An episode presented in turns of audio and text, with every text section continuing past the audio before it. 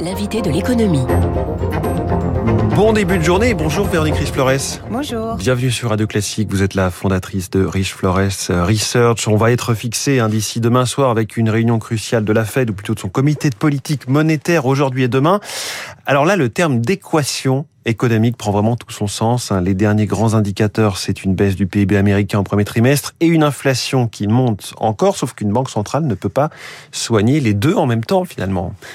C'est très compliqué, effectivement, avec des taux d'intérêt qui, rappelons-le, sont encore très, très, très bas, hein, euh, très faibles. Ils ont été remontés à entre un quart de point et 50 points de base. Donc, euh, vraiment très en deçà de euh, là où ils devraient être compte tenu de l'inflation.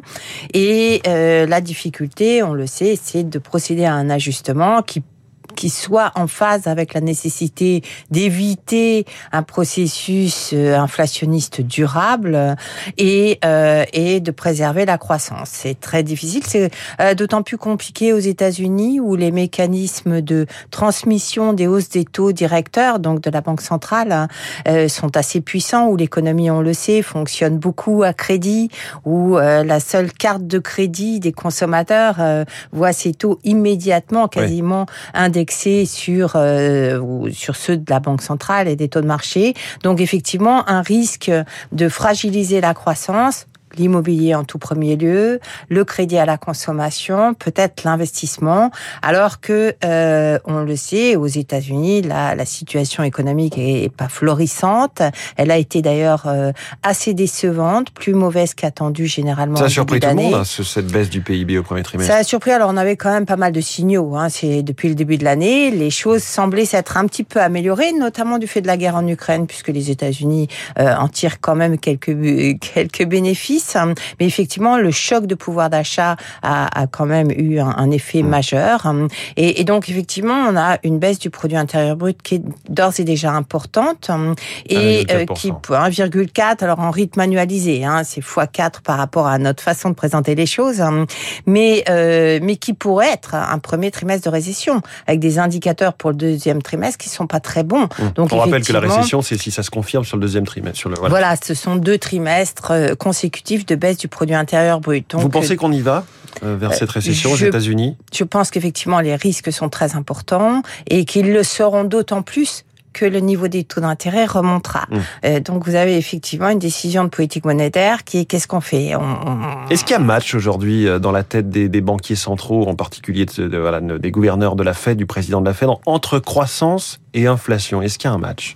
Aujourd'hui, je crois que le match est clairement contre l'inflation, dirigé euh, contre l'inflation en tout cas, parce que cette inflation, rappelons-le, est quand même à 8,5% aujourd'hui. hein.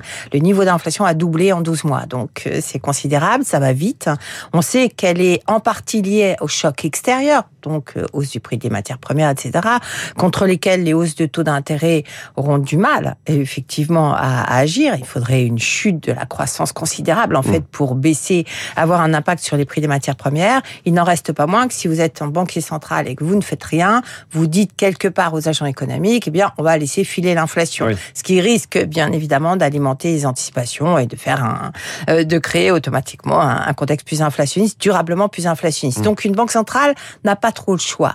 La question, effectivement, c'est l'équilibre de cette politique, le rythme, la cadence de hausse des taux d'intérêt euh, face à un environnement économique Oui. très fragile. Parce qu'in in fine, on dit euh, match entre croissance et inflation, mais si on, reporte ça au bout de la chaîne au travailleur américain, à la travailleuse américaine, on arrive sur un match entre le risque de perdre son emploi, ce qui évidemment politiquement est très coûteux, ou le risque, là aussi politiquement très coûteux, de voir euh, toutes les dépenses de la vie courante, le chariot de supermarché, euh, s'alourdir considérablement en ce qui concerne la facture.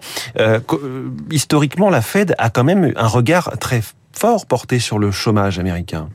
Oui, et, et, et je pense que c'est pour l'instant effectivement ce qui va dominer dans sa décision. C'est-à-dire que le taux de chômage est très faible aux États-Unis, Donc elle peut inférieur se à permettre, 4%. entre guillemets, d'aller vers une récession en poussant cette hausse des taux, quitte à augmenter un petit peu le taux de chômage, parce que pour l'instant, il est supportable. Alors, en tout cas, ce que ce qu'elle nous dit aujourd'hui, c'est que le taux de chômage est très faible, Mm. donc il révèle une très bonne santé de la situation économique américaine, ce qui veut dire qu'on peut durcir un petit peu les conditions de crédit sans encourir de risque de récession. Oui. La Fed nous dit cela. En, réalité, je pense que le, le, bas niveau du taux de chômage est plutôt lié à des problématiques démographiques, d'immigration, etc. Il n'est pas aussi révélateur de la bonne santé du marché de l'emploi. On a encore euh, un bon retard depuis le début de, de, de la crise sanitaire.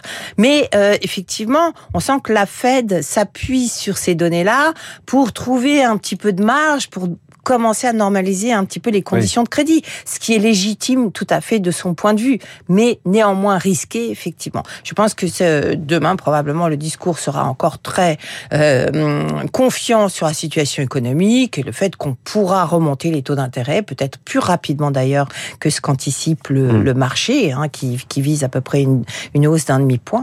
Mm. Et, euh, et c'est là qu'effectivement on risque elle risque d'aller trop loin et peut-être de créer des effets effet boomerang euh, négatif, notamment sur les marchés financiers, qui sont quand même très fragilisés par ce changement. Il y a un risque euh, sur les marchés financiers, spécifiquement au-delà du risque conjoncturel sur l'économie américaine en général? Oui, il y a un vrai risque. On est en train de changer complètement de paradigme, d'environnement sur les marchés financiers qui ont euh, beaucoup profité de, des liquidités, du très bas niveau des taux d'intérêt ou des taux d'intérêt négatifs. Donc là, ce retour de l'inflation est en train de balayer ce passé et c'est toujours très difficile dans ces conditions-là, effectivement, d'anticiper la rapidité avec laquelle les choses vont se faire. Aujourd'hui, et notamment ces dernières semaines, les marchés, les, les, actions fortement baissé, tout un tas de secteurs très sensibles à ce facteur taux d'intérêt et liquidité ont réagi, la tech notamment.